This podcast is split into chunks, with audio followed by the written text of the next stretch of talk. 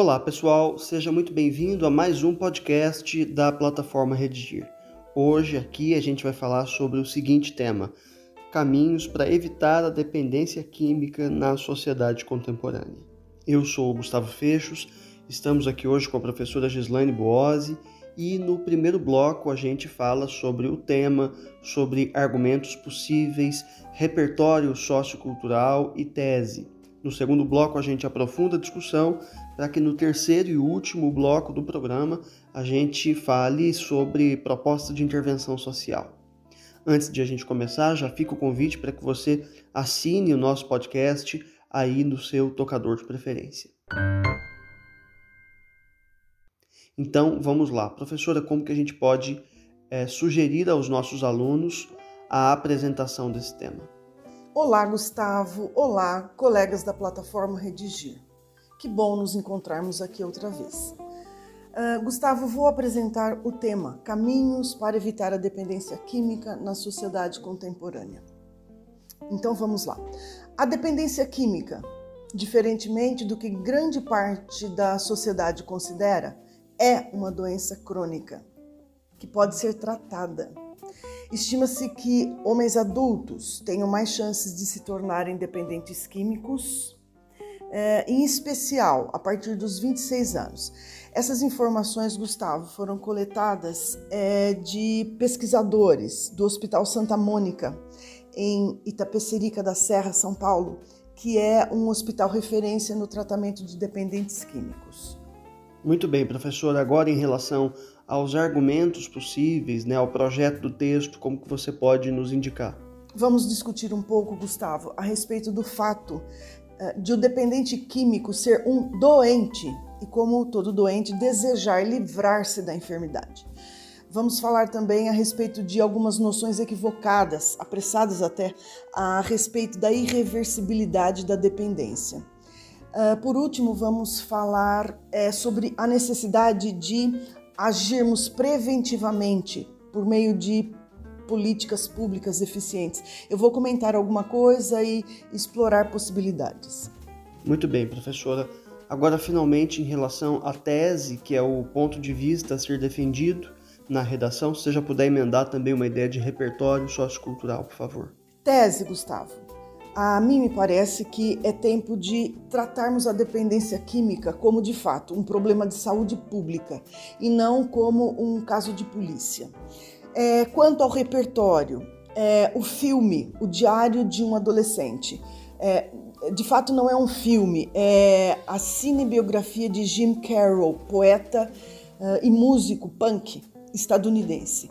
Nesse longa, conhecemos Carroll ainda muito jovem uh, com potencial para ser um astro do basquete, mas uh, infelizmente ele se deixa afundar no submundo das drogas. E como tantos outros, Gustavo, Carol, para manter o vício, também passou a se prostituir. Aliás, é, o Diário de um Adolescente traz diversas situações é, consequentes da dependência química. Fica aqui a, a indicação aos nossos alunos. Muito bem, professora, passemos então ao próximo bloco, no qual a gente vai aprofundar a discussão. Né? Nos portais de notícia, nos jornais impressos, enfim, é, é comum a gente ouvir relato de que pessoas drogadas, né, como, como se diz por aí, foram é, abordadas pela polícia e rapidamente encaminhadas para a delegacia. Bom, é, ocorre que, à primeira vista, o, o, dependente químico é visto como um criminoso, né? daí o encaminhamento fácil é, a, aos órgãos da polícia. Eu queria fazer aqui uma provocação. Na sua tese, você diz que é tempo de tratarmos a dependência química como um problema de saúde pública e não como um caso de polícia. Então, desenvolve um pouquinho essa ideia para nós. É isso mesmo? Todo dependente químico é doente? Será que não há certa romantização e até, quem sabe, uma generalização né, a partir dessa ideia que você desenvolve para nós? Fica aqui essa provocação para você, professora. Nas últimas décadas, uh, veja bem, a dependência química tem ocupado pautas governamentais, sociais, acadêmicas, isso não só no Brasil, como também no mundo todo. acredito que não romantizo a dependência quando a considero como doença, até porque a própria Organização Mundial da Saúde é, a, a definiu assim. Você sabe, claro, né, o que é o CID, a sigla de Classificação Internacional de Doenças, pois a dependência química é catalogada. A OMS a define como uh, um conjunto de fenômenos comportamentais, cognitivos e fisiológicos que se desenvolvem após o uso repetido de determinada substância. Presumo então, Gustavo, que generalizam aqueles que se apressam em condenar um dependente químico, aqueles que acham que lugar de drogado é na cadeia. Poxa vida. Uh, e digo mais: a dependência química é uma doença crônica multifatorial, quer dizer, ela pode ser alavancada por uma série de fatores, por uma série de motivos que não apenas a frequência do uso de drogas. É, Somam-se a isso fatores biológicos, é, fatores psicossociais, ambientais. Ou você nunca ouviu relatos de pessoas que viram nas drogas um pressuposto para amenizar a depressão? é, ou sei lá, para fugir de situações de completo abandono, preconceito, desemprego, miséria, fome. Gustavo, acredito que, assim como ninguém escolha viver em situação de rua, é, passar frio e fome, ninguém sonhe em ser dependente químico.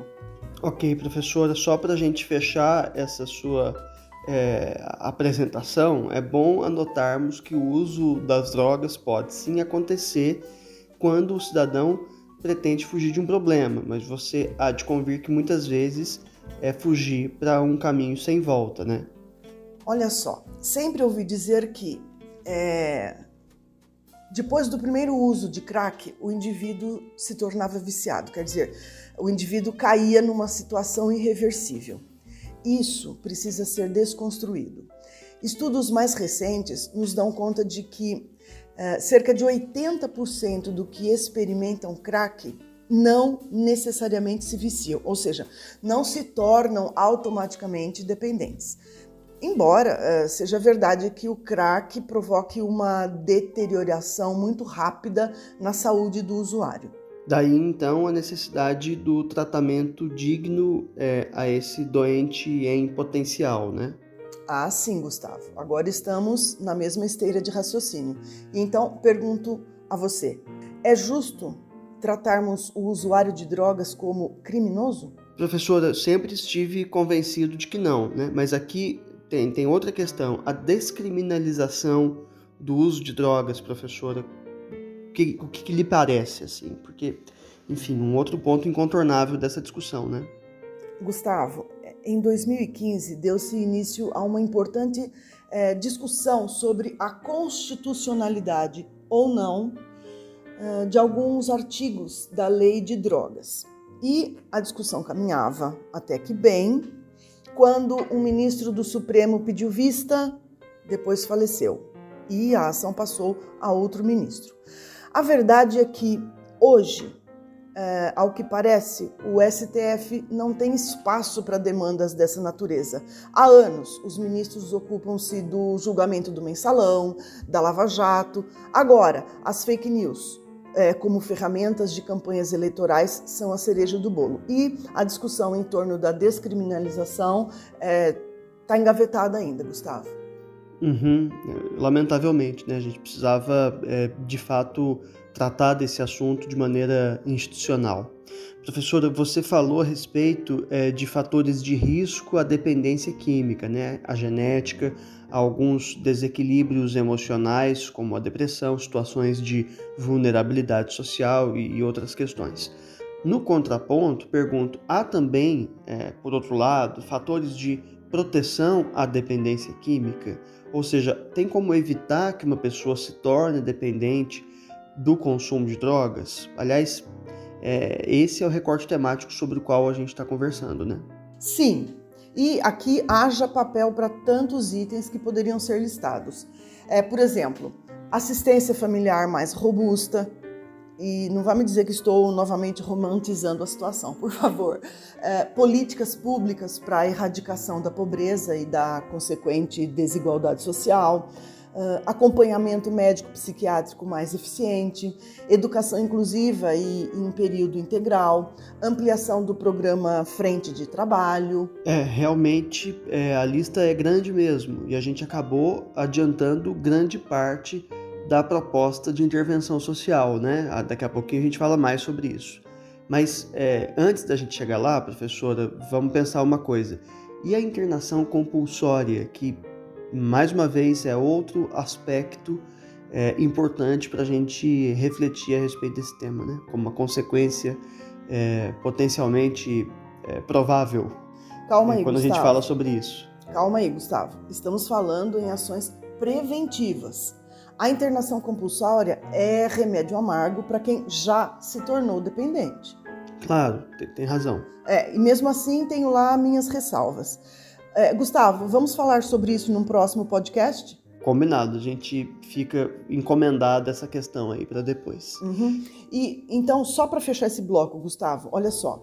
Levantei aqui um estudo realizado pela Fundação Oswaldo Cruz, segundo o qual atualmente 370 mil pessoas nas capitais do país e no Distrito Federal consomem crack e outras drogas à base de cocaína.